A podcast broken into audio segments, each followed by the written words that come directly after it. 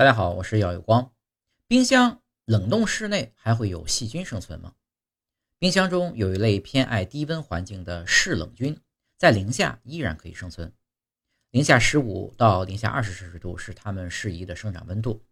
如果储藏在冰箱里的食物刚好被这类细菌污染，食物会成为它们生长繁殖的营养地。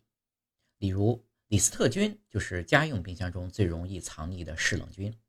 感染李斯特菌的人会出现轻微的类似流感的症状，若体质偏弱，还容易出现突然发热、剧烈头痛、恶心、呕吐、腹泻、败血症、脑膜炎等等。